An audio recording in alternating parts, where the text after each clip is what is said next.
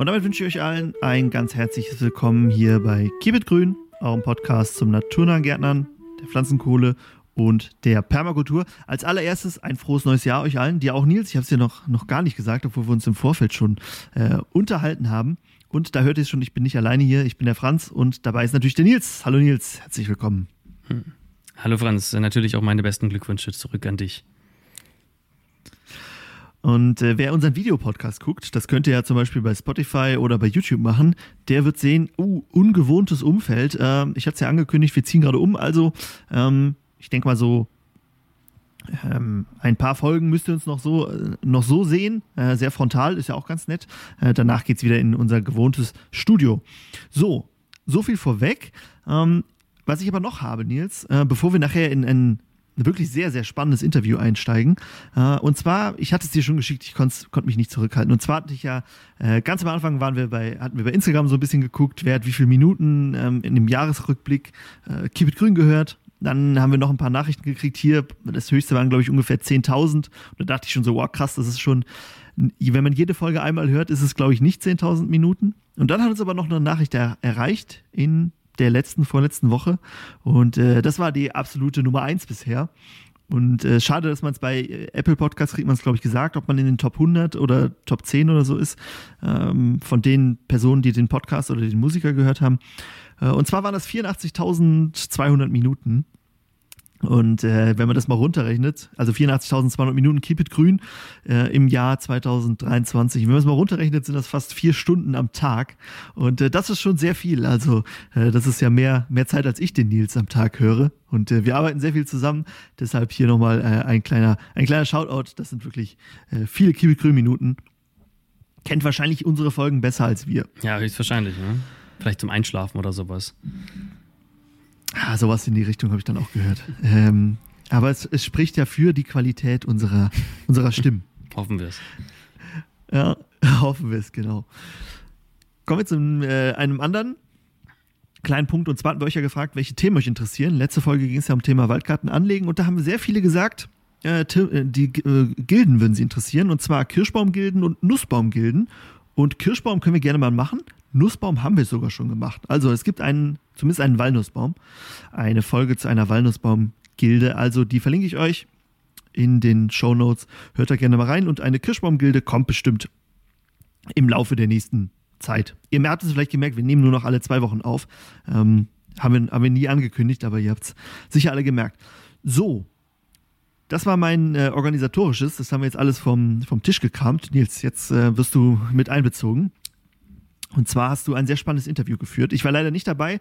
Äh, das Interview war vor Weihnachten und äh, ich lag lag leider krank, äh, krank daheim, habe aber mitgefiebert. Und vielleicht magst du uns ja einmal kurz erzählen, worum es in diesem Interview geht und dann ähm, gehen wir auch schon direkt rein, weil da können wir, glaube ich, sehr viel draus lernen. Genau, also erstmal vielleicht wenig der Interviewte, aber das ist Professor Kamann. Die habe ich auf den Pflanzenkohletagen im, ähm, im Herbst kennengelernt und da hatten wir uns unterhalten und dann jetzt im äh, Richtung Winter das Interview aufgenommen. Und wir haben uns, ich habe vor allem das Interview geführt, weil sie sich schon viele Jahre mit äh, Pflanzenkohle auseinandersetzt äh, in der Forschung. Und da haben wir darüber gesprochen, was hat Pflanzenkohle, was ist der Stellenwert von Pflanzenkohle im Bezug zum Klimawandel? Wie kann Pflanzenkohle das Klima schützen? Und macht das überhaupt äh, den Braten fett, wenn man so möchte? Und aber auch, ähm, was für Erkenntnisse gibt es in der Wissenschaft? Also oft hört man ja Sachen über Pflanzenkohle, dass sie Nährstoffe speichert, Wasser speichert, dass sie Mikroorganismen beheimatet und dass sie noch so ein paar andere Dinge machen kann oder Humus aufbauen kann. Ähm, aber wirklich dahinter steigen, warum macht sie das und wie funktioniert das auf einer ganz kleinen Ebene mal geguckt, ähm, das verstehen oder das versteht äh, man nicht so einfach. Und deswegen habe ich ihr die schwierigen Fragen gestellt und ähm, einige sehr spannende Antworten bekommen, würde ich mal sagen richtig auf den Zahn gefühlt. Also ich glaube, da können wir viel zu lernen. Auch äh, vielleicht ein wichtiger Punkt, warum es gerade jetzt so spannend ist, denn äh, wenn man Pflanzenkohle einsetzen will und wirklich die richtige Power rausziehen will, dann ist so Januar, Februar ist so die beste Zeit, Pflanzenkohle auszubringen. Wir haben es ja gelernt, am besten ein paar Monate bevor man wirklich mit der Pflanzung anfängt. Das ist ja meist im Mai. Also Januar, Februar, März äh, so die besten Zeiten, um Pflanzenkohle auszubringen. Deshalb äh, lasst euch gerne überzeugen. Äh, ich habe das Interview auch noch nicht gehört. Springen wir direkt mal rein. Dann einmal herzlich willkommen und vielen, vielen Dank, dass Sie heute hier sind. Professor äh, Kammern von der Hochschule Geisenheim aus dem Institut Angewandte Ökologie ist sie zuständig für den Bereich Klimafolgenforschung für Sonderkulturen und heute hier zu Gast zu den Themen einmal zu dem Thema CO2 und andere Klimagase und natürlich in Beziehung auch immer zu Pflanzenkohle und was Pflanzenkohle vielleicht für Potenziale bietet und wie sie uns bei der Klimakrise helfen kann. Herzlich willkommen, Frau Kammern. Ja, vielen Dank und vielen Dank auch für die Einladung. Immer gerne. Wir hatten uns ja auf dem Pflanzenkohle-Fachverbandstagung auf dem Biochar-Forum getroffen, beziehungsweise ich hatte Sie da ähm, sprechen hören. Und da haben Sie einige sehr interessante Sachen auch aus den Bereichen Forschung gesagt zum Thema ähm, Klimagase und die Klimakrise, die ja jetzt ähm, schwerlich nur noch äh, abzuwenden ist. Können Sie denn vielleicht einmal ganz grob und kurz zusammenfassen, ähm, was das ganze Thema umfasst? Weil Klimagase, das ist ja nicht nur CO2, nicht wahr? Richtig. Wir haben gerade im Bereich der Landwirtschaft ähm, weitere Gase, die sich oft auch in der Emission schwer verhindern lassen. Das ist Lachgas zum Beispiel, N2O und Methan. Ähm, beide Gase sind in ihrer Konzentration in der Atmosphäre jetzt weit, weit über dem, was wir vor Beginn der, ich sag mal, Industrialisierung und des starken Wachstums der menschlichen Bevölkerung gehabt haben. Also wir haben in allen anderen Warmzeiten vor unserer und auch bis bei uns bis zur Industrialisierung ungefähr etwa ähm, ja 270, 280 ppb, Parts per Billion, also Teile pro Milliarde N2O in der Atmosphäre gehabt. Und da sind wir jetzt bei, ich glaube, 335, laufen auf 240 Teile pro Milliarde zu. N2O ist ein sehr, sehr stark wirksames Klimaspurengas. Ähm, da wirkt ein Kilo freigesetzt über 100 Jahre etwa ja, 280 bis 300 Mal stärker treibhauswirksam als das CO2. Ähm, das entsteht überall, wo man Düngemittel einsetzt. Das entsteht auch von Natur aus. Aber da wir Menschen so viel mehr Düngemittel einsetzen, als natürliche Prozesse eigentlich Stickstoff durch solche mikrobiellen Prozesse schleusen, haben wir eben auch entsprechend mehr Lachgas jetzt im Umlauf. Das ist so, als wenn man durch eine dicke Pipeline viel durchpumpt. Man hat da ein Leck in der Pipeline und wenn ich jetzt das Doppelte durch die Pipeline pumpe, dann spritzt auch mehr durch das Leck ab. Und genau so verhält sich das mit dem Lachgas weil wir eben viel, viel reaktiven Stickstoff durch solche Prozesse schicken. Wenn ich jetzt an Klimagase denke, dann ist Lachgas ja nicht das Erste, was mir in den Kopf kommt. Ähm, gibt es einen Grund, äh, warum das so ist? Hm. Ja, als ähm, weiteres wichtiges Treibhausgas wird in der Regel Methan genannt. Das kommt auch tatsächlich an zweiter Stelle nach dem CO2. Ähm, wir Menschen nutzen viele Systeme, sag ich mal, in der Landwirtschaft, in der Ernährung, wo Methan entstehen kann. Methan entsteht überall da, wo Sauerstoff fehlt, durch anaerobe Prozesse, also durch Mikroben, die unter Mangel von Sauerstoff dann andere Stoffe nutzen und bei diesen Prozessen entsteht Methan. Bei der äh, Verdauung von Wiederkäuern zum Beispiel passiert es, also dass Methan freigesetzt wird bei, ich sag mal, Kühen, aber auch anderen Wiederkäuern. Ähm, und da mittlerweile die Menge an ähm, Nutztieren, da, da haben wir etwa 20 Mal die Körpermasse bei unseren Nutztieren, Nutzwirbeltieren, ähm, gegenüber dem, was alle wilden Wirbeltiere auf diesem Planeten auf die Waage bringen. Also wir haben einfach da ein ganz anderes Verhältnis geschaffen, als wir es vorher hatten. Und das andere ist, dass etwa zwei Milliarden Menschen direkt zum Beispiel an einer Grundnahrungspflanze wie Reis hängen. Reis ist ein Überflutungsanbau, das heißt, da setzt sich das Feld unter Wasser und dann kann eben aus organischer Substanz Methan gebildet werden. Das geht zum Teil auch durch die Halme der Reispflanzen raus, nicht nur das durch kleine Bläschen, die dann aus dem überstauten Sediment kommen. Ähm, und dann haben wir Menschen ganz viel Mülldeponien eingerichtet. Wir fördern Kohle, Gas und Öl. Dabei ist etwa ein Viertel des Methans in der Atmosphäre kommt aus diesen Prozessen. Wenn wir also verbrennen und auch bei der Förderung selbst, also wenn man Kohle abbaut und in diesen Kohleflözen rumgräbt, dann wird auch Methan freigesetzt. Ähm, wir sind besser geworden darin, vieles davon aufzufangen. Zum Beispiel das Gas aus den Mülldeponien wird heute häufig auch dann mit in die Erdgasleitung oder in Erdgas mit eingespeist. Ähm, aber das haben wir früher alles wild entlassen und in vielen Ländern der Welt ist das auch noch so. Und so haben wir einfach die Verhältnisse komplett geändert. Wir haben also auch bei Methan sind wir mittlerweile auf dem also haben wir zweieinhalb Mal so viel in der Atmosphäre wie das, was vorindustriell da drin war. Und es sind all diese Prozesse, die dazu beitragen. Oha, das wirkt ja jetzt schon alles recht bedrohlich. Ähm, jetzt hatten wir die Klimagase äh, Lachgas, Methan und äh, CO2. Ich denke, sind das die drei wichtigsten Klimagase? Kann man das so sagen? Oder schädlichsten ja, Klimagase vielleicht? Es sind auch diejenigen, bei denen es nicht so ganz leicht ist, die Emissionen runterzubringen. Also wir sind in vielen Bereichen, gerade wir in Deutschland, sind wir besser geworden dort, wo wir industrielle Prozesse verbessern konnten, wo wir technisch rangehen konnten. Aber wir haben ähm, zum Beispiel einfach, also wir haben, glaube ich, vier Fünftel, etwa 80 Prozent unserer Lachgasemissionen ganz Deutschlands kommen aus der Landwirtschaft. Die sind einfach sehr schwer runterzudrücken. Ähm, was hilft, ist zum Beispiel Moorböden nicht mehr für den Anbau von Kulturen zu nutzen, sondern die zu renaturieren. Das hilft auch auf dem Wasserhaushalt oder der Regulation von Wasser in Flüssen. Ähm, dann dürfen, können wir aber nicht mehr das anbauen, was wir da jetzt anbauen. Und das muss natürlich konform gehen mit den Menschen, die jetzt von diesem Land leben. Sind also Moorböden sind stark entwässert worden, die sind sehr reich an organischem Kohlenstoff und wenn ich dann Dünger da drauf tue, dann entstehen besonders in diesen Böden sehr viel Lachgasemissionen. Und eine, ein, ein Weg, wie Deutschland seine Emissionen in dem Bereich runterbekommen könnte, wäre tatsächlich mehr Moorrenaturierung. Dann müsste es aber Einkommensmodelle für die Menschen geben, die jetzt diese Böden besitzen und von ihnen leben. Ne? Man kann jetzt nicht sagen, okay, die Gesellschaft möchte das und wir enteignen dich jetzt mal. Also das ist mit einer Demokratie nicht konform. Und so gibt es viele Überlegungen in Richtung Palud Paludikulturen, also dass es Biomassematerialien gibt, die dann stofflich verwendet werden, die auf solchen Böden, die wieder mehr, also angestaut werden, wo man das Wasser wieder reinleitet. Ähm, die man dann in den, mehr in den Zustand zurückführt, die sie früher hatten. Das ist ein großer Vorteil, den das hätte, wäre, dass dabei dann auch wieder Kohlenstoff in die Böden eingebunden wird. Also man würde quasi diese Systeme wieder zu einer Nettosenke machen. Und jetzt sind es Nettoquellen und das eben auch durch das Lachgas. Die würden dann praktisch zu landwirtschaftlich genutzten Moorbereichen werden. Kann man das so sagen?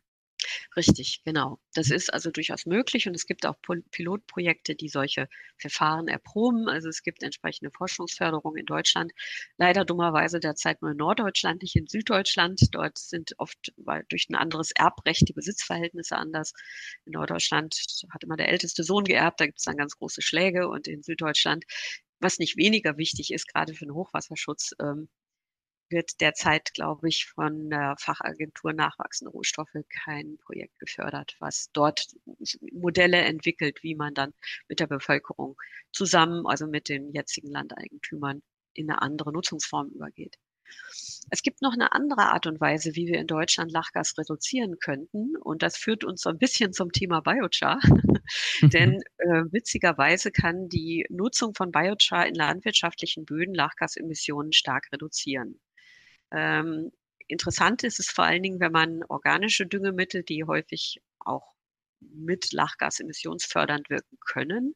Wenn man die kombiniert mit Biochar, dann bekommt man, also es gibt solche Metastudien, die jetzt ganz viele andere Studien ausgewertet haben und da bekommt man, wenn man über jetzt viele Studien hinwegkommt, guckt, kommt, bekommt man etwa eine 40-prozentige Reduktion der Lachgasemissionen, wenn die Düngemittel mit Biochar gegeben werden.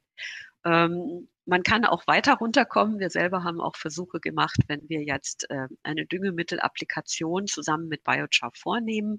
Ähm, da haben wir es bis zu 80 Prozent Emissionsreduktion erreichen können, wo dann sozusagen der Fußabdruck der Feldfrucht, die dann nachher verkauft wird, deutlich geringer ist, was Lachgas angeht. Das ist eine ganz spannende Option, aber davon wird noch sehr wenig Gebrauch gemacht. Hm. Genau, Sie nennen es Biochar, wir nennen es vor allem Pflanzenkohle, das ist der deutsche Begriff dafür.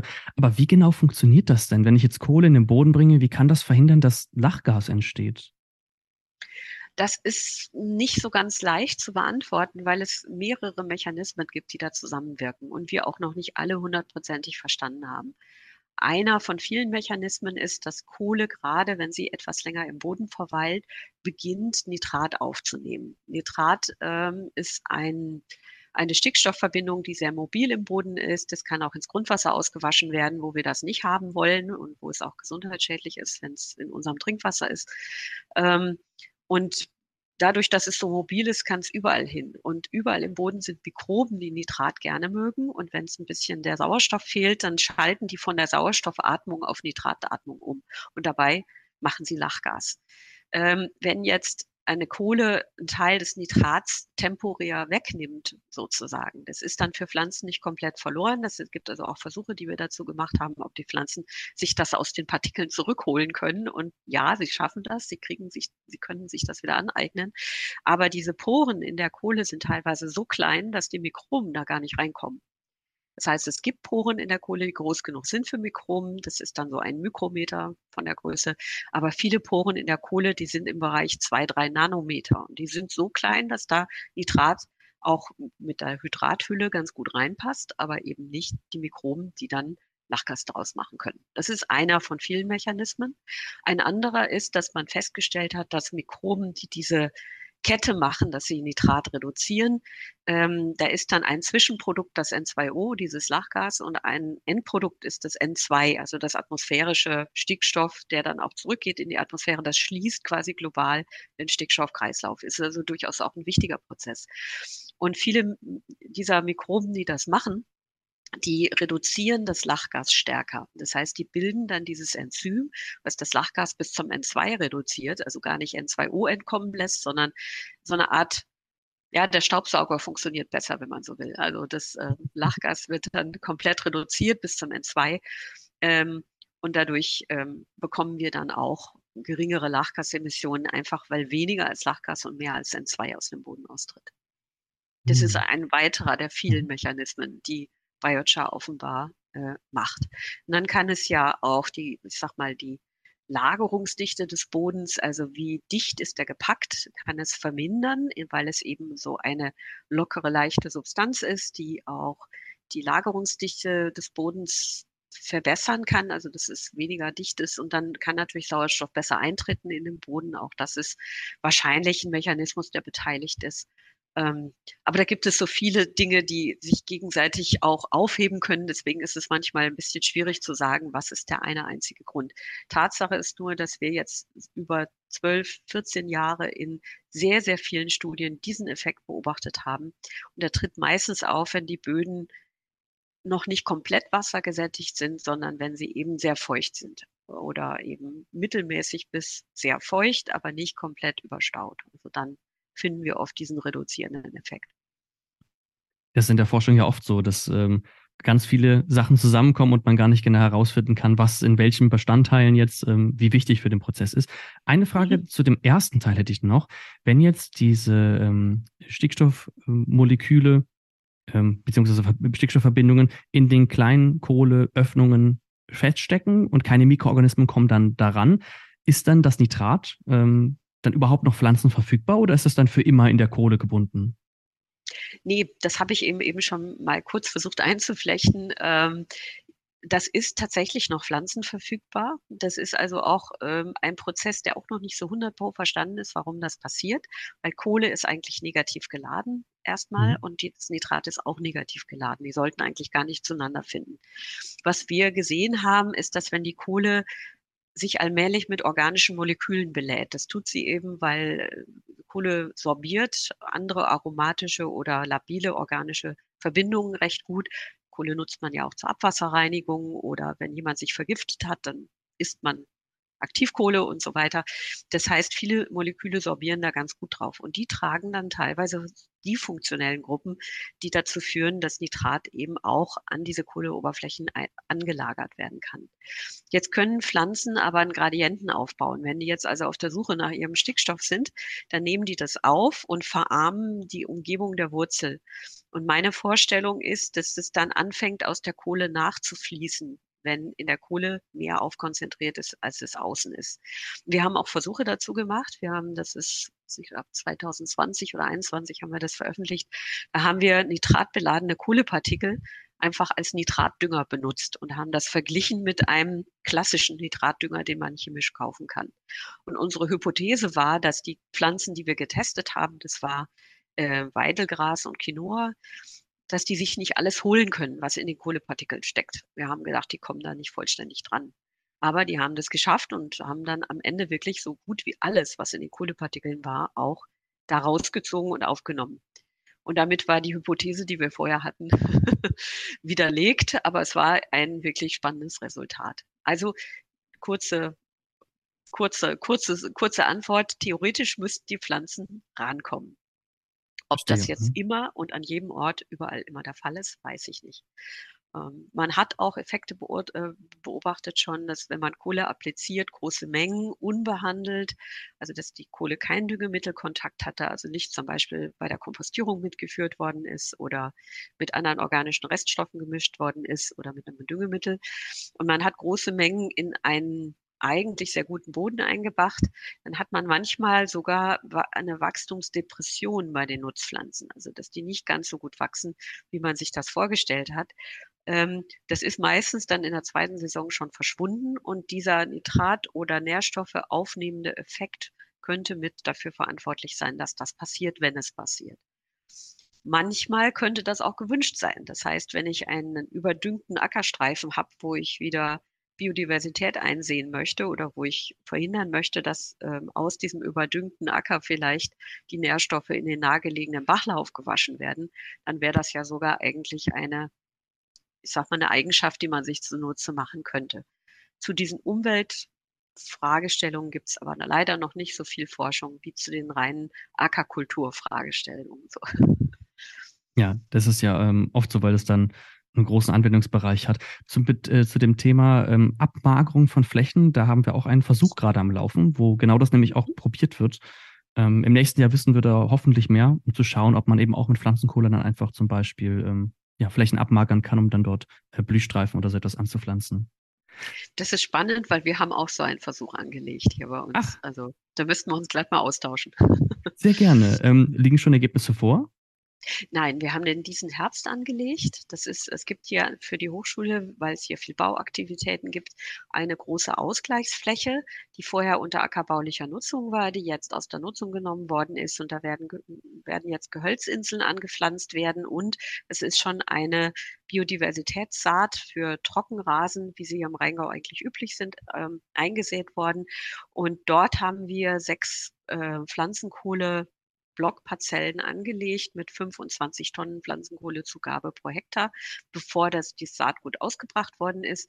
Und da wollen wir genau das beobachten, ob vielleicht sowas eintritt. Also das ist ein Versuch des Instituts für angewandte Ökologie zusammen mit meiner Kollegin Ilona Leier und ihrem Team. Ja, super, sehr spannend. Ein weiteren Vorteil, den wir häufig von Pflanzenkohle hören, ist natürlich die Fähigkeit, auch Wasser zu speichern. Haben Sie dazu auch schon Versuche durchgeführt oder Erkenntnisse aus der Forschung?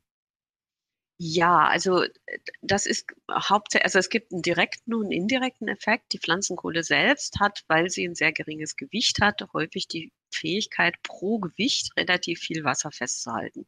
Also ich sag mal, was selbst für eine holzige Kohle, ähm, die ja ein bisschen dichter gepackt ist als eine aus Stroh oder aus, aus Miscanthus oder diesen, diesen leichten Substanzen, ähm, was die so hält, sind so 1,3 bis 1,5 Gramm Wasser pro Gramm Pflanzenkohle das ist normal. Ähm, und ähm, wenn wir jetzt aber eine strohartige Kohle haben, kann es durchaus sein, dass die vier bis sechs Gramm Wasser pro Gramm hält. Der Grund ist auch, dass die Pflanzenkohle selbst eine geringe Schüttdichte hat. Das heißt, ich, wenn ich jetzt so einen Kubikmeter Pflanzenkohle habe, dann kann der bei so leichten Materialien 200 Kilogramm wiegen und nicht wie Wasser eine Tonne. Also das, wir haben es da mit einer leichten Substanz zu tun. Also das ist einmal das direkte Wasserfesthalten von der Pflanzenkohle. Und der indirekte Effekt ist eher, wenn ich jetzt die Lagerungsdichte vermindere, also der Boden lockerer, fluffiger wird sozusagen, dann kann der Boden in der Regel mehr Wasser festhalten. Und dann ist es nicht nur die Pflanzenkohle per se, sondern gerade wenn die Pflanzenkohle hilft bei der Bodenaggregation, bei der, bei der Veränderung von den physikalischen Parametern des Bodens, dann kann sie dadurch vor allen Dingen die Wasserhaltefähigkeit unterstützen. Dazu kommt auch, wenn der Boden weniger Widerstand gegen das Eindringen von Wurzeln bietet, dann habe ich häufig dadurch, dass die Wurzeln besser im Längenwachstum werden. Das also Wurzeln mögen das gar nicht, wenn der Boden hoch verdichtet ist. Dann haben sie es schwer einzudringen. Dann sind auch Wurzeln, wenn man die anguckt, so dick und kompakt und sehen so ein bisschen aus wie so ein gestauchter Regenwurm. Und wenn äh, der Boden schön locker ist und gut aggregiert, also ein gutes Krümelgefüge hat, dann ähm, ist alles von feinen Wurzeln quasi durchzogen und man hat auch eine viel bessere Durchwurzelung. Und natürlich hilft das der Pflanze dann auch bei der Wasserversorgung. Das heißt, es gibt direkte und indirekte Effekte, was Pflanzenkohle angeht. Klasse.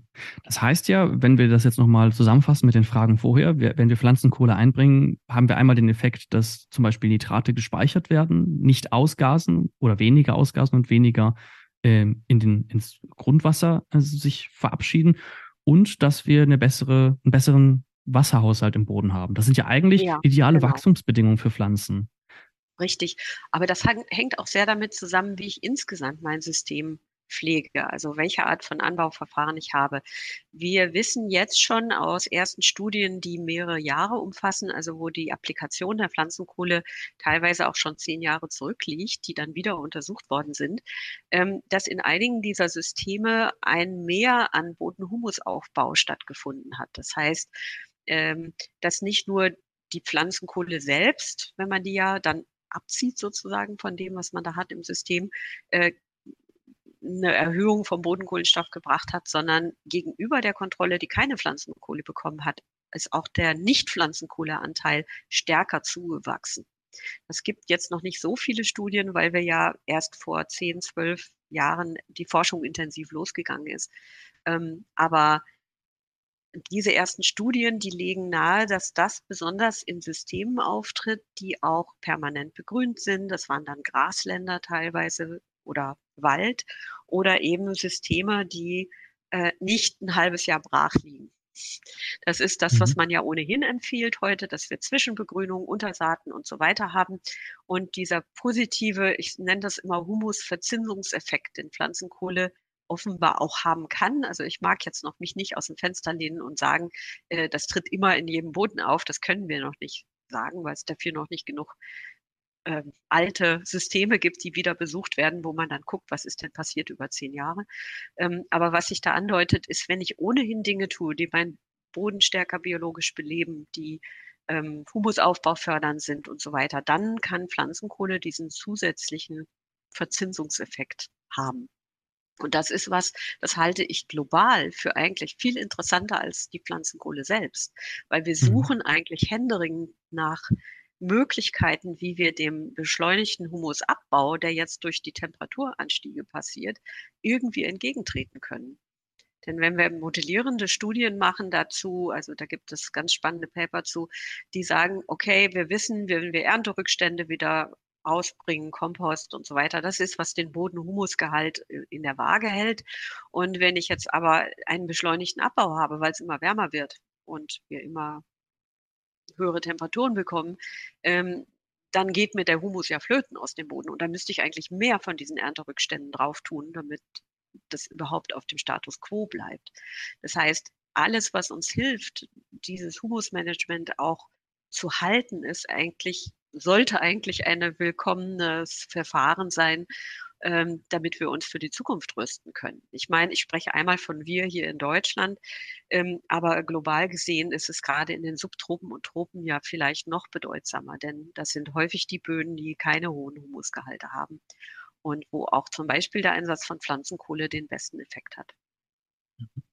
Den besten Effekt heißt, ähm, gerade in tropischen Gebieten kann man einen positiveren Effekt erwarten als hier in Deutschland? Ja, also was die Erträge angeht, auf jeden Fall. Weil wenn ich einen Boden habe, bei dem schon alles, ich sag mal, ziemlich optimal ist, man muss dazu sagen, wir haben hier geologisch relativ junge Böden. Wir hatten ja noch, ich sag mal, vor 15.000 Jahren, 20.000 Jahren hier den Höhepunkt der letzten Eiszeit. Also viele unserer Böden sind geologisch relativ jung. Das sind dann, ich sag mal, Böden aus dem Gletschervorfeld oder Lössleben. Das ist angeweht äh, aus Abrieb und so weiter. Und da ist äh, viele Kationen, die wir wichtig, also die wir brauchen in, in Böden wie Kalium, Calcium, Magnesium, die sind da eher relativ hoch gegenüber tropischen Böden. Die sind geologisch oft schon sehr alt hoch verwittert. Äh, viele haben einen sehr niedrigen pH-Wert. Auch das ist Pflanzenwachstum eventuell gerade für unsere Nutzung Kulturpflanzen oft nicht sehr zuträglich. Ähm, und es sind oft auch sandige Böden. Und äh, ne, natürlich nicht nur, aber diese Art Böden profitieren in der Regel am stärksten von Pflanzenkohle. Pflanzenkohle ist leicht ähm, alkalisch, weil sie ja diese Kationen enthält. Also die hat viel Kalium, Calcium, Magnesium, äh, weil das einfach das ist, was aus der Biomasse stammt, die man ja für die Pflanzenkohleherstellung verwendet hat. Und wenn man das dann einbringt, dann hebt man den pH-Wert ein klein bisschen an. Das ist so ein bisschen, als hätte man gekalkt. Und das alleine hat schon oft einen positiven Effekt. Und diese anderen angesprochenen Effekte kommen dann in der Regel dazu. Aber insgesamt kann man sagen, dass die positivsten Effekte zu erzielen sind, wenn man das, was jetzt schon auch als gute gutes Bodenmanagement gilt, dass man die Böden nicht rein brach liegen lässt, dass sie immer begrünt sind, dass wir Maßnahmen ergreifen, die Wasserinfiltration verbessern und so weiter. Wenn wir das jetzt schon machen und dann Pflanzenkohle hinzufügen, hat das, was die Pflanzenkohle kann, in der Regel den besten Effekt. Das ist also nicht ein Entweder-Oder, sondern ein sowohl als auch. Und ähm, bei vielen Leuten, die äh, Angst davor haben, dass Pflanzenkohle jetzt die anderen Verfahren irgendwie ablöst oder dass man jetzt, weiß ich nicht, Wälder abholzt, um Pflanzenkohle herzustellen, wo natürlich die Wälder besser stehen bleiben sollten, ganz logisch. Ähm, da sei wirklich gesagt, dass es diese kombinierten Systeme und Verfahren sind, die in der Regel den besten Effekt haben. Und dass das keine Konkurrenz ist. Und wenn ich jetzt so einen, sag ich mal, einen schlechten Boden habe, dann müsste man vielleicht auch nochmal unterscheiden. Es gibt ja verschiedene Arten von schlechten Böden. Es gibt einmal die, die nicht gut Pflanzenwachstum ähm, fördern. Und dann gibt es auch noch Böden, vor allem hier im industriellen Raum, die belastet sind mit Schwermetallen, mit Ewigkeitsstoffen. Gibt es da irgendwelche Erkenntnisse darüber, ob Pflanzenkohle da eine Wirkung drauf hat? Ja, die gibt es. Also man kann jetzt nicht sagen, das ist ein schwarzer Feenstaub, der alle Probleme löst. ähm, aber viele kationische Belastungen, also gerade, ich sag mal, Cadmium, Zink, ähm, solche Arten von ja, Zink, Blei nicht ganz so, das sind eher die anionischen, aber man kann in der Regel Pflanzenkohle so äh, auch Oberflächen verändern oder nach- und vorbehandeln, ähm, dass sie ganz gut darin ist, diese Schwermetalle zu immobilisieren, sodass sie dann nicht in die Pflanzen aufgenommen werden, die auf solchen Böden angebaut werden. Also es gibt gerade in China gibt es sehr, sehr viele Studien dazu, weil die häufig Klärschlemmer als Düngemittel verwenden. Und in diesen Klärschlemmen, also Klärschlemmer muss man dazu sagen, sind nicht per se alle immer böse, nur weil es Klärschlemmer sind, sondern es ist auch bei uns äh, oft, wenn es wirklich aus ländlichen Gegenden waren, ohne industrielle Komponenten drin und so weiter, sind es einfach Nährstoffe. Ähm, und in China sind aber häufig Klärschlämme schwermetallbelastet durch eben nicht saubere, wie auch immer. Jedenfalls haben die dieses Problem, dass die häufig dann Anbau auf Böden haben, die einen zu höheren Schwermetallgehalt haben. Daher haben die sehr, sehr viele Studien gemacht und dann gibt es auch entsprechende Metastudien dazu, die dann zeigen, dass die Menge an dieser Schwermetalle, die dann in das, die Pflanzen, die auf solchen Böden wachsen, aufgenommen werden, signifikant geringer werden, wenn ich Pflanzenkohle mit in, bei diesen Böden einsetze. Bei uns ist auch oft schon gezeigt worden, dass gerade kontaminierte Böden, das sind dann so ehemalige Tankstellenböden oder so, ähm, dass die ähm, ja, dass, dass man die Belastung und auch den Abbau dieser Chemikalien fördern kann, indem man Pflanzenkohle mit einfügt. Weil dann senkt man oft die akute Konzentration, sodass ein mikrobielles Leben, was, was quasi, sag ich mal, in Bezug auf Abbau, auf die Schadstoffe fast zum Erliegen kommt, eben überhaupt wieder aktiv werden kann. Ähm, andere Kontaminierungen, auch jetzt zum Beispiel, es wird immer gefürchtet, dass Biochar selber PAK kontaminiert ist, das sind polyaromatische Teerkondensate. Ähm, man weiß heute sehr, sehr gut, wann sowas entsteht und wie man das vermeiden kann. Also alle modernen Produktionsverfahren, die wir hier in Deutschland haben oder wo wir solche Kohlen kaufen können, da wenn diese Kohlen entsprechend analytisch geprüft worden sind und EBC, also europäisches Biochar Zertifikat, wenn die entsprechend so geprüft worden sind, dann sind die nicht PHK belastet und da muss man sich keine Sorgen machen. Es gibt genügend auch Low-Tech für den eigenen Garten, eigene Herstellungsverfahren, die eben sicherstellen, dass da keine PHK-Belastung ist. Das Gegenteil ist der Fall. Die Pflanzenkohle kann PHK sehr gut sorbieren. Das heißt, wenn ich in kontaminierten Böden diese Kohle einsetze, dann reduziere ich im Prinzip die freie Verfügbarkeit und dadurch in der Regel auch ähm, kann ich ermöglichen, dass biologischer Abbau wieder starten kann, wenn vorher die Kontamination zu stark war, um überhaupt noch solche Aktivität zuzulassen. Dann gibt es die Ewigkeitschemikalien, die Sie angesprochen mhm. haben. Äh, das sind äh, die sogenannten PFAS. Ich ähm, muss jetzt selber nachgucken, wofür das steht. Das sind fluoridierte Komponenten, die ähm, auch im Verdacht stehen, hochgesundheitsschädlich zu sein. Das ist ein Problem, was gerade in den USA jetzt stark thematisiert und angegangen wird. Und das wird hier wahrscheinlich in Europa genau dasselbe passieren. Das ist häufig in Löschschäuben drin. In, äh, das entsteht auch bei der Herstellung vieler unserer, sag ich mal, Funktionsbekleidungen von diesen entsprechenden Membranen und so weiter. Ähm, es müsste nicht in dem Maße in die Umwelt gelangen, wie es das tut. Aber ähm, da ist in der Vergangenheit oft wenig drauf geachtet worden, weil man die für unschädlich hielt. Und jetzt sind sie äh, häufig überall in den Böden und dadurch dann leider Gottes auch in unseren Nahrungsmitteln. Und gerade hier ist, äh, gibt es Pioniere der Forschung. Das ist zum Beispiel der Kollege Gerhard Cornelissen von der äh, von Nibio in Norwegen, also einer der großen norwegischen Forschungseinrichtungen, der mehrfach schon gezeigt hat, ähm, dass bestimmte Biochars, es ist nicht jedes Biochar, aber wenn sie bestimmte Eigenschaften haben, häufig zu mehr als 99 Prozent diese Komponenten immobilisiert, sodass sie dann gar nicht mehr in die Nahrungsmittel gelangen.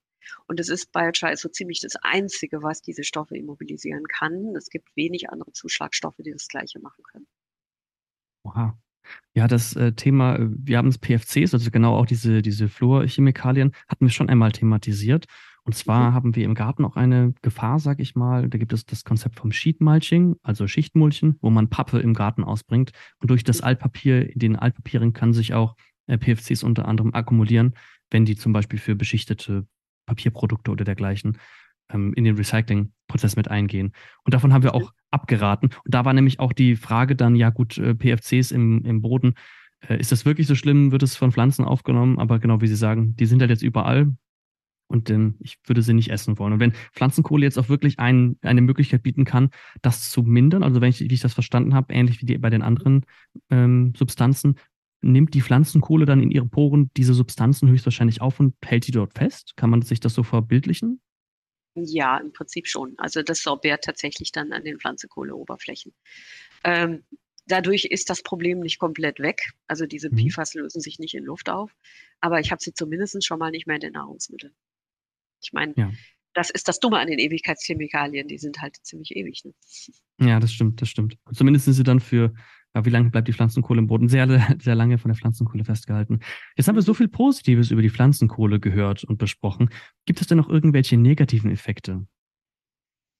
Tja, jetzt muss ich mal überlegen. Also es gibt Dinge, auf die man achten sollte, so kann man sagen. Mhm. Das heißt, was ich vorhin schon mal angesprochen habe, wenn ich jetzt große Mengen unbehandelter Pflanzenkohle dort ausbringe, wo ich Erträge steigern will, dann ist das vielleicht nicht die beste Idee, wenn ich das tue, ohne dass die Pflanzenkohle schon vorab mit einem Düngemittel in Kontakt gekommen ist und schon mal ihr Bedürfnis an, ich nehme Nährstoffe auf, äh, vorab gestillt hat, sodass das dann mit der Pflanzenkohle auch diese Nährstoffe quasi in den Boden gelangen. Also das würde ich halt nicht tun. Es so zu machen. Das ist, wird leider immer wieder noch gemacht und dann entdecken alle immer wieder den gleichen Effekt, äh, nämlich dass fast nichts, kein, keine Ertragsunterschiede sichtbar sind oder so. Ähm, das wäre einfach was, ich sag mal, eine Dummheit, von der man jetzt weiß, dass man das so nicht machen sollte, die man vermeiden sollte. Das andere, ähm, es sei denn, man möchte diese Abmagerung erreichen, dann macht es auch Sinn, das zu tun. Also man, ich weiß von Winzern, die teilweise Pflanzenkohle einsetzen, wenn der Bestand zu wüchsig ist, wenn also zu wenig in die Früchte, zu viel in die Triebe geht, dass man dann sagt, ich will das bisschen runterdämpfen und da ist, äh, weiß ich von einigen Betrieben, die Pflanzenkohle verwenden, um genau diesen Effekt zu erzielen. Mhm. Ähm, also da macht es wieder Sinn, es auch dann, mhm. wenn man davon weiß, das eben entsprechend zu nutzen. Das andere, wo man darauf achten sollte, ist, dass wenn Pflanzenkohle ist dunkel, wenn ich also einen hellen Boden habe und ich bringe Pflanzenkohle ein, dann verändert sich die Albedo. Das heißt, diese Böden werden etwas dunkler und damit würden sie auch mehr direktes Licht absorbieren, das drauf fällt und sie würden sich etwas stärker erwärmen als Böden, die da keine Kohle bei gleicher Farbe sozusagen äh, haben. Und das Ganze gilt natürlich nicht, wenn ich da was Grünes drauf wachsen habe weil dann spielt mhm. es eigentlich keine Rolle, sobald ein Blattschluss da ist und die Blattfläche pro Grundfläche größer ist als zwei oder drei Leaf Area Index. Ähm, Wenn ich aber ähm, jetzt sozusagen dass diesen Boden dann die Pflanzenkohle einarbeite und das brach liegen lasse, dann hätte ich, wenn man das jetzt mal genau, also wenn man das jetzt auf dem ganzen Globus sieht, ich würde das überall machen, wo die Böden komplett dann nackt liegen und tragen auch keinen Bewuchs, ähm, dann würde ich die Albedo quasi äh, verringern. Also ich würde die Absorption erhöhen und die Reflexion verringern. Und ähm, das wäre in der globalen Energiebilanz eigentlich nicht wünschenswert. Ähm, die Gefahr dafür ist aber relativ gering, weil das, was wir da gerade tun, also dass wir weltweit, weltweit die Albedo verändern, dadurch, dass wir zu einem Abtauen der Gletscher beitragen, ist natürlich ein Effekt, der um ein x-faches größer ist als das, was wir mit Biochar je machen können. Zudem ist es ja auch so, dass Böden eigentlich nicht nackt da liegen sollten. Das ist auch nochmal das Ding. Und auch von Natur aus ist es so, dass humusreiche Böden dunkler sind. Das ist einfach das, was sie sind oder wie sie sind. Und entweder wir wollen eben Humusgehalte in Böden aufbauen oder wir wollen es nicht. Und auch da ist der Albedo-Effekt nicht so wirksam wie dieser Kohlenstoffentzug, wenn wir Humus aufbauen. Also in dem, ich sag mal, in der globalen Bilanz spielt das dann die deutlich größere Rolle. Hm. Und das, das sind jetzt erstmal so die negative, Entschuldigung, das sind erstmal so die negativen Effekte, die mir theoretisch einfallen, also wo man eben drauf aufpassen muss und eventuell diese Option irgendwelcher Stoffe, die man nicht sorbiert haben will. Also und äh, man weiß mittlerweile recht viel darüber, welche Arten von Pflanzenkohlen was machen. Also es sozusagen bedarfsgerecht zu lenken, wäre eigentlich durchaus möglich, wenn man dieses Wissen entsprechend zusammenträgt und entsprechende Beratungstools schafft, wo sich dann Leute dieses Wissen runterholen können. Aber bisher weiß ich von keinem Projekt, was das tut. Das wäre aber so mhm. eine Art globaler Bedarf, dass man jetzt so nach 15 Jahren Forschung äh, mehr in diese bedarfs- und anwendungsgerechte Beratung einsteigt auf Grundlage dessen, was wir wissen. Mhm. Zumindest Teil davon ist ja unsere Mission. Wir wollen ja so ein bisschen das Sprachrohr sein, äh, vor allem aus der Pflanzenkohleforschung auch ähm, zur Allgemeinbevölkerung, zumindest im deutschsprachigen Raum. Vielleicht eine abschließende Frage an Sie. Ähm, Sie sind ja aus der Pflanzenkohleforschung unter anderem in der Pflanzenkohleforschung beheimatet. Gibt es da irgendwelche interessanten Forschungen oder Projekte, an denen Sie aktuell arbeiten? Das ist jetzt fast die falsche Frage. Äh, wir hatten einiges, was eigentlich kurz vor der Bewilligung stand, was durch das Bundesverfassungsgerichtsurteil zum, und dem Aus für den Klimatransformationsfonds insgesamt alles auf Halt gesetzt worden ist. Also eine der Sachen, die ich sehr, sehr spannend gefunden hätte, wenn wir das hätten tun dürfen, äh, oder vielleicht kommt es ja auch noch, wir wissen es nicht. Wir alle arbeiten jetzt und wissen nicht, ob das nicht alles für die Tonne ist, sozusagen. Ähm, mhm. Wir wollten alte Feldversuche wieder besuchen. Das heißt, genau dieser Frage nachgehen, gibt es einen zusätzlichen Humusverzinsungseffekt, gibt es einen verstärkten Aufbau, wie verändern sich auch die bodenphysikalischen Parameter, was jetzt ähm, ja, so, äh, ich sag mal, Aggregation, Wasserinfiltration, äh, Humusaufbau, mikrobielle Aktivität und so weiter. Das wollten wir uns angucken, um zu sagen, wie sind denn die Langzeiteffekte? Das ist nämlich was, was eigentlich noch ein bisschen fehlt, was auch damit zu tun hat, dass diese ähm, Kohlegeschichte, also diese, diese ganze Forschung zum Bereich Pflanzenkohle eben erst gerade aufgekommen ist. Oder das ist ja jetzt so 2007, 2008 ging es so richtig los. Äh, seitdem se sehen wir eine exponentielle Zunahme der publizierten Studien. Ähm, und was wir da auch tun wollten, war eigentlich einen Bereich mal beleuchten, der eigentlich nicht richtig beleuchtet wird. Wir haben das eben angerissen, nämlich die Ökotoxikologie. Das heißt, kann mir Pflanzenkohle helfen, ähm, solche Umweltchemikalien oder wir haben ja unheimlich viele Rückstände von Spritzmitteln und so weiter, die in die Gewässer reinlaufen. Es gab gerade eine große Studie zum, vom Umweltbundesamt genau dazu, wo sie quasi angemahnt und gezeigt haben, dass diese Belastungen viel höher sind, als wir es bislang angenommen haben. Ich glaube, das Insektensterben kommt ja nicht von ungefähr.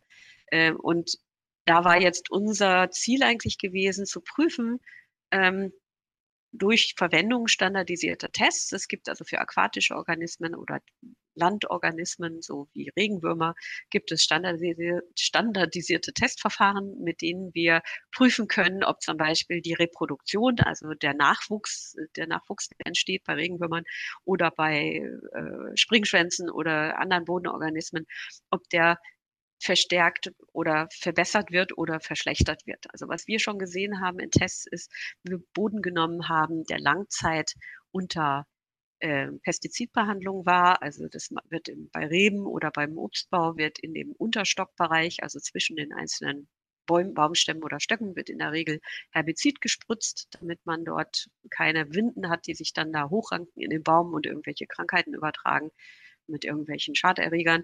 Ähm, das kann man mit den Pestiziden machen oder man kann es mechanisch machen. Also man kann es auch mit Rolle und Fingerhacke machen. Und im Ökolandbau wird quasi mit Rolle und Fingerhacke gearbeitet. Äh, Im konventionellen oder integrierten Anbau heißt es mit den äh, Herbiziden. Und wir haben uns dann solche Böden genommen und haben uns angeguckt, Regenwurmvermeidungstests, Kolumbo, äh, Regenwurmreproduktionstests, Kolumbolenreproduktionstests.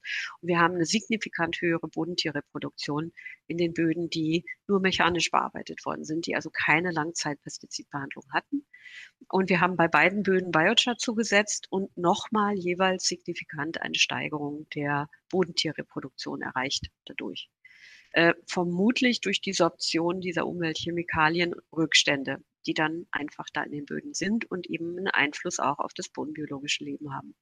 Und diesen Fragen wollten wir in diesem Projekt eigentlich gerne nachgehen, aber ob das hier dann zu einer Bewilligung kommt, wissen wir nicht. Hm. Mensch, das betrübt mich natürlich zu hören. Dann drücken wir mal alle Daumen, dass, äh, dass das doch noch bewilligt wird, vielleicht im nächsten Jahr. Ähm, würde mich auf jeden Fall interessieren und wenn Ergebnisse vorliegen, ähm, würde mich das auch sehr freuen, nochmal mit Ihnen sprechen zu können. Sage ich schon sehr mal an gerne. dieser Stelle vielen, vielen Dank für das Interview. Und dann äh, würde ich sagen, noch viel Erfolg bei der weiteren Forschung. Und wir hören uns ähm, höchstwahrscheinlich im nächsten Jahr noch einmal. Ja, vielen Dank und vielen Dank für die Zeit. Danke. Tschüss. Und damit sind wir hier zurück im Studio und äh, zurück von dem spannenden Interview, Nils. Also wirklich sehr interessant. Ärgert mich ein bisschen, dass ich nicht dabei wäre. Ich hätte auch noch gerne ein paar Fragen zum, besonders zum Thema Pflanzenkohle gestellt. Aber es waren ja auch viele Punkte bei, die wir schon angesprochen haben, aber jetzt eben noch einen Schritt weiter in die Tiefe gegangen. Was sagt die Forschung dazu? Wie ist da der aktuelle Stand? Und das fand ich ganz spannend, auch den kleinen Exkurs zu den Klimagasen. Haben wir auch schon oft angesprochen, gerade Zusammenhang ähm, Lachgas und und Pflanzenkohle und Düngung ist ja ein sehr wichtiger. Deshalb äh, super interessant, das hier nochmal äh, rangeholt zu haben. Was war so für dich die spannendste Erkenntnis, die du aus dem Interview ziehen konntest? Was war so, vielleicht sogar augenöffnend für dich? Ähm, lass uns mal ein bisschen an deinen Eindrücken teilhaben. Ja, ich fand in allererster Linie vielleicht ganz äh, eigennützig äh, spannend, dass viel von dem, was gesagt wurde, wir ja auch schon vorher gepredigt haben. Man könnte fast vermuten, dass wir uns an wissenschaftlichen Erkenntnissen orientiert haben, bevor wir uns äh, dazu entschieden haben, was mit Pflanzenkohle zu machen und ähm, das zu sagen, was wir eben auch immer sagen. Genau, aber kurz runtergebrochen. Also ich fand es sehr schön, dass sie vor allem mal gezeigt hat, ähm, beziehungsweise angerissen hat, was für Mechanismen dahinter stehen. Jetzt gerade beim Lachgas zum Beispiel. Ähm, was sind die verschiedenen Mechanismen, die, die äh, fungieren, damit eben weniger Lachgas entsteht? Und auch ganz klar aufgezeigt hat, hat sie aufgezeigt, wo sind die Lücken in der Forschung und was wissen wir bisher und was vermuten wir bisher nur. Ähm, ein zweiter sehr interessanter Punkt, den ich noch kurz anbringen möchte, ist auch, vor allem, dass die äh, Pflanzenkohle die Nährstoffe wieder abgibt, weil das habe ich nämlich auch aus anderen äh, Quellen mal gehört. Da wurde dann zur Frage gestellt, auch in einigen Versuchen wurde dann äh, ein großes Fragezeichen dran gemacht, ob die Pflanzenkohle nicht einfach nur die Nährstoffe bindet und dann festhält. Und äh, das hat sie ja ganz klar, ähm, zumindest mit ihren Forschungsergebnissen widerlegt musste ich ein bisschen lachen, als sie quasi, als sie sehr ausführlich erzählt hatte, wie die Pflanze dann äh, die Nährstoffe aufnehmen kann, aber die äh, Mikroorganismen nicht in die Pflanzenkohle eindringen. Und dann kommt der Nils, Moment mal, und fragt nach, können denn dann die Pflanzen immer noch die Nährstoffe aufnehmen? Und dann hat ich wollte, ich wollte halt wissen, wie. Ich habe das schon mitbekommen. Äh, okay. ich musste ich nur ein halt bisschen wissen, lachen.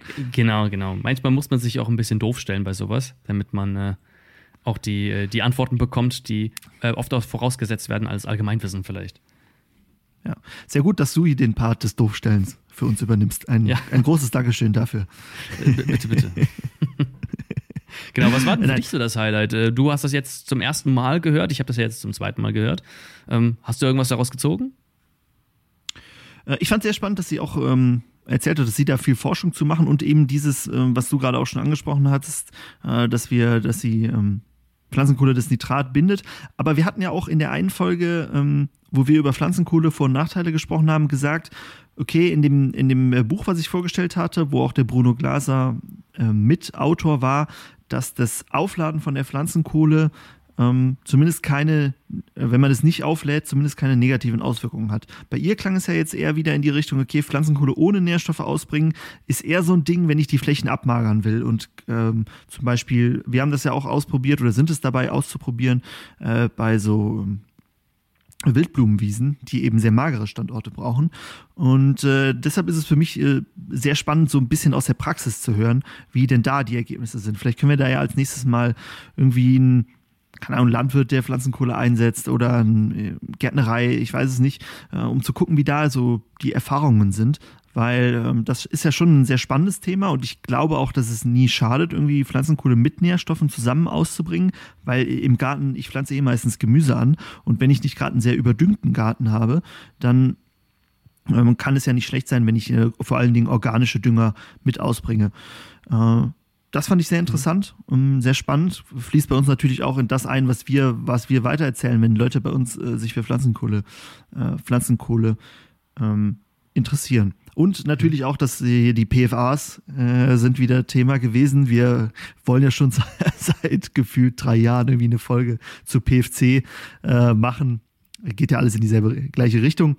Ähm, ist aber ganz interessant, dass es auch hier in der Pflanzenkohle-Folge wieder irgendwie untergebracht wurde. Mhm. Und das hat sie jetzt äh, auch mal so nebenbei gesagt. Ich habe es mir extra noch rausgeschrieben.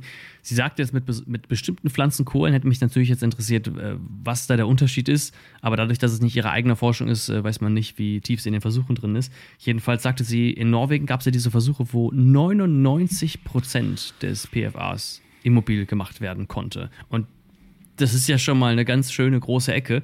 Ähm, hätte ich ehrlich gesagt gar nicht mit gerechnet, dadurch, dass die, diese Fluorchemikalien so ähm, ja, sich mit so wenig Sachen äh, binden, hätte ich jetzt vermutet, ja gut, da wird Pflanzenkohle wohl auch einen geringen Effekt haben, aber das ist ja schon eine, eine richtige Hausnummer.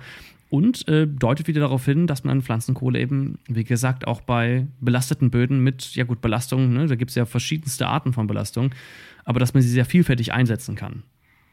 Da hatten wir auch schon mal mit einem ähm, Dozenten von der RWTH Aachen gesprochen, der äh, uns auch so etwas in die Richtung erzählt hat, ne? dass Pflanzenkohle genutzt wurde, um Schadstoffe zu binden oder dass er, dass er der Meinung war, okay, wenn Schadstoffe im Boden sind, dann kann die Pflanzenkohle helfen, äh, diese zu binden. Deshalb finde ich ein sehr, sehr spannendes Thema.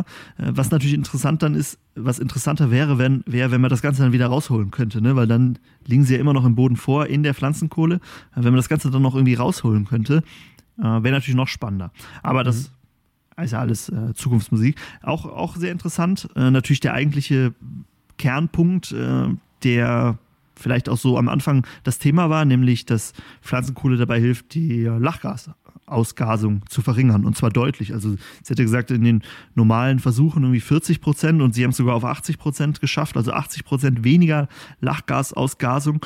Und äh, wenn ich das richtig verstanden habe, ist ja auch die Landwirtschaft der größte ähm, Emissionsgenerierer von äh, Lachgas in Deutschland. Mit Abstand der größte. Und hier ist natürlich auch das Gebiet, wo ich Pflanzenkohle am effektivsten einsetzen kann. Und da ist natürlich noch gar nicht über den CO2-Speichereffekt ähm, von Pflanzenkohle, ähm, der ist da noch gar nicht eingerechnet worden. Äh, vor allem, wenn wir Reststoffe äh, Pflanzenkohle-Reststoffe nehmen. Sie hat ja auch immer gesagt, ne, wir möchten jetzt nicht die Wälder abholzen und Pflanzenkohle draus machen. Und das ist ja auch genau das, was wir auch vertreten. Es gibt so viele Reststoffe, organische, aus denen die Pflanzenkohle machen kann. Ähm, die könnte man dann nutzen und statt das Ganze dann zu verbrennen oder zu kompostieren, äh, eben als Pflanzenkohle nutzen. Ja, genau. Eine Sache, die ich sehr schade fand, in, äh, was sie gesagt hat, war, dass äh, ihre Forschung nicht, äh, nicht genehmigt wurde.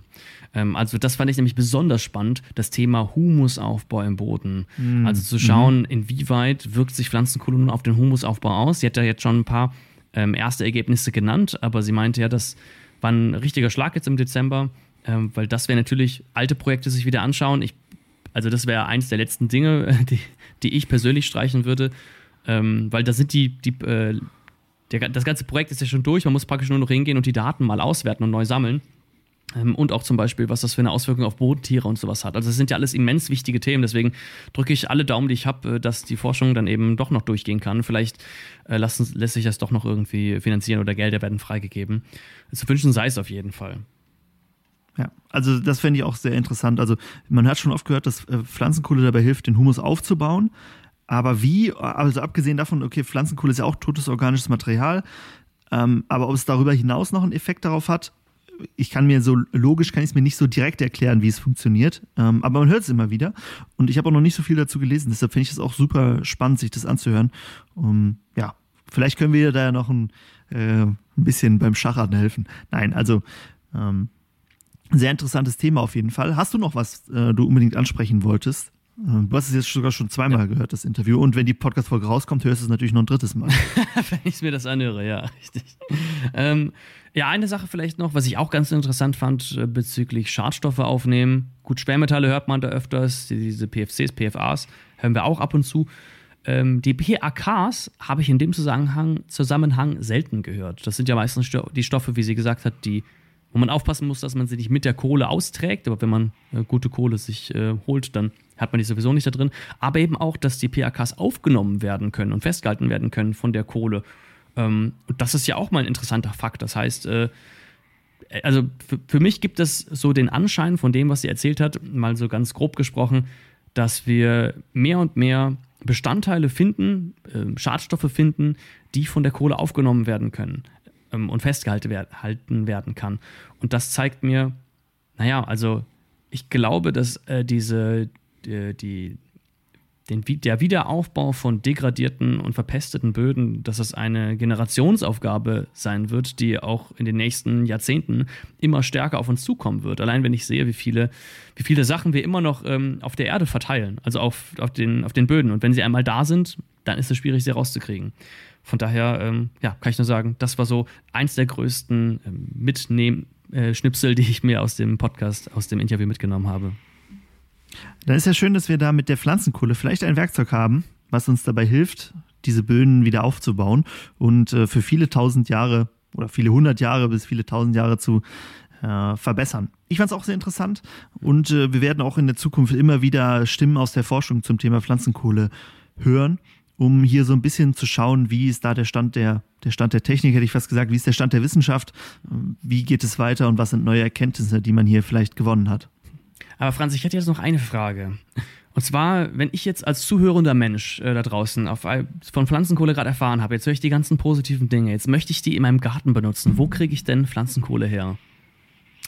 Ach, da habe ich natürlich einen ganz speziellen Geheimtipp für dich. Und zwar bei uns Keep it grün, keepitgrün.shop verlinke ich euch gerne in dem äh, Podcast-Beschreibung. Ich habe es ja am Anfang der Folge schon gesagt, jetzt ist eigentlich eine gute Zeit, Pflanzenkohle auszubringen. Äh, und wir haben auch schon, wir haben es ja im Interview gelernt, Pflanzenkohle immer mit Nährstoffen ausbringen. Und genau das haben wir auch vorher schon ähm, ich hätte es äh, gewusst, klingt jetzt so schlaumeierisch, aber genau das ähm, ist auch das, was wir immer erzählen. Und deshalb haben wir ein Set, wo du Pflanzenkohle mit Nährstoffen hast. Äh, das Ganze kannst du einfach mischen, in deinem Garten ausbringen und dann von den Vorteilen der Pflanzenkohle profitieren. Also probiert es gerne aus. Link findet ihr in der Podcast-Beschreibung und da könnt ihr auch jetzt schon mit starten. Ähm, obwohl jetzt eigentlich im Garten noch nicht so viel zu tun ist. Ist ja vielleicht das eine Chance, ne? Das ist die Chance, eben deshalb, also äh, ran an den Speck. Äh, ein guter Neujahrsvorsatz, finde ich doch. Ähm, das war's dann soweit für heute, für die heutige Folge. Nils, äh, dir nochmal äh, vielen Dank für das sehr spannende Interview, was du uns mitgebracht hast. Freue ich mich immer sehr drüber. Äh, worüber wir uns auch sehr freuen, sind äh, Bewertungen für unseren Podcast. Ich habe gesehen, bei Spotify ist es inzwischen ein bisschen versteckt. Ihr müsst auf den auf die ähm, Folge, äh, auf den äh, quasi bei uns auf Keep It Grün gehen, dann steht da Informationen, wenn ihr auf der Show seid und da könnt ihr dann den Podcast bewerten. Also zumindest bei mir äh, war es jetzt ein bisschen versteckt. Äh, bewertet den Podcast gerne, wo auch immer ihr ihn hört, nicht nur bei Spotify, auch bei Apple zum Beispiel. Äh, folgt uns gerne, dann werdet ihr benachrichtigt, wenn eine neue Folge kommt. Und ansonsten, wenn ihr Feedback, Fragen oder auch Interviewgäste habt, wo ihr sagt, boah, mit denen müsst ihr unbedingt mal sprechen, dann schreibt uns gerne entweder eine Mail an podcast.keep-it-grün.de, findet ihr auch in der Videobeschreibung, in der Podcast-Beschreibung. Oder ihr schreibt uns einfach bei Instagram, da ist wir auch nur Keep It Grün. Und da packt ihr dann alles rein, was euch auf dem Herzen liegt. Ich wünsche euch schöne zwei Wochen wahrscheinlich. Ähm, und dann sehen wir uns wieder mit einem neuen spannenden Thema aus dem Garten. Bis dahin, tschüss. Tschüss.